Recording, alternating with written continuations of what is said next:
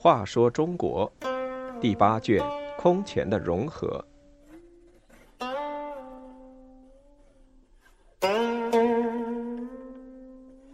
十八，举渠蒙逊杀段业。举渠蒙逊足智多谋，为了替伯父报仇，起兵拥立段业，建立北凉。后继杀段业，自称河西王。北凉文化发达，佛教兴盛，对北魏的文化影响很大。在张掖南边的灵松山地区，有一支姓沮渠的卤水湖少数族。他的先辈曾当过匈奴的左沮渠官，于是以官名为姓。后梁建国，这个部落跟随吕光建立了功勋。其首领举渠罗求、举渠区域都担任了后梁的官职。吕光晚年昏庸，与西秦作战失败。举渠区域对举渠罗求说：“主上老朽骄纵，诸子相轻。”现军事失利，正是智勇之士遭猜忌之日。我兄弟与其猜忌被杀，不如率众进攻西平，定能胜利。但是举渠罗求受忠孝思想束缚，没有同意。不久，二人果然都被吕光杀死。举渠罗求的侄子举渠蒙逊素有谋略，当时他正率部在朝廷侍卫吕光。为了不使吕光猜疑，他对伯父的冤死不露半点悲痛神情，只要求将遗体送回家乡安葬。落葬那天，卤水湖各宗族来会葬者万余人。举渠蒙逊哭着对大家说：“吕王昏荒无道，滥杀无辜。我们祖上曾虎视河西，怎能蒙此屈辱？”我想请大家合力为二位伯父报仇雪耻，恢复祖上红业，诸位以为如何？大家都高呼万岁，表示拥护。于是举渠蒙逊很快攻下后梁的灵松郡，杀了护军和郡守，不到十天已聚集万余人。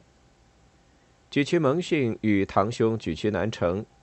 共同推荐吕光的健康郡太守段业为凉州牧，改元神喜，建立起北凉政权。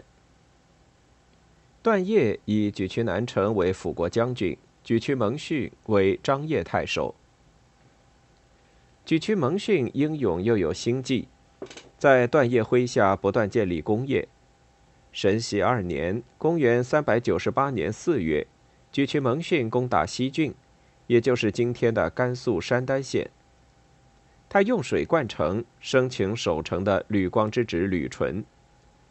此战胜利之后，邻近的晋昌太守王德、敦煌太守孟敏相继投降。不久，段业又占领了张掖作为都城。张掖守将吕弘东逃，段业想要追击，举渠蒙逊说：“归师勿捷，穷寇莫追。”不如暂时放过他们，以后再说。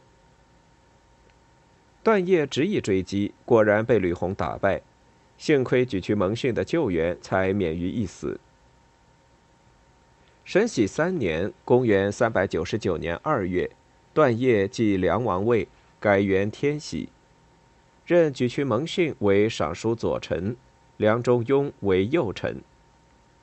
此时，段业十分惧怕举渠蒙逊的英勇多谋，就派亲信马权代举渠蒙逊任张掖太守，改任举渠蒙逊为凌迟太守。举渠蒙逊当然看出了其中的奥妙，便在段业面前说马权的坏话。段业中了他的反间计，把马全杀了。沮渠蒙逊想联合堂兄沮渠南城一起除掉段业。沮渠南城不同意，说：“段业是我们推举的，对我们还不错。人家既然亲我，我们怎么能背叛他？”沮渠蒙逊见沮渠南城不与自己同心，便决定一个人干，同时策划谋害沮渠南城。他约举去南城一起去蓝门山祭祀，暗中却派人向段业告密说南城想谋反，他如果提出去祭蓝门山，便是谋反的信号。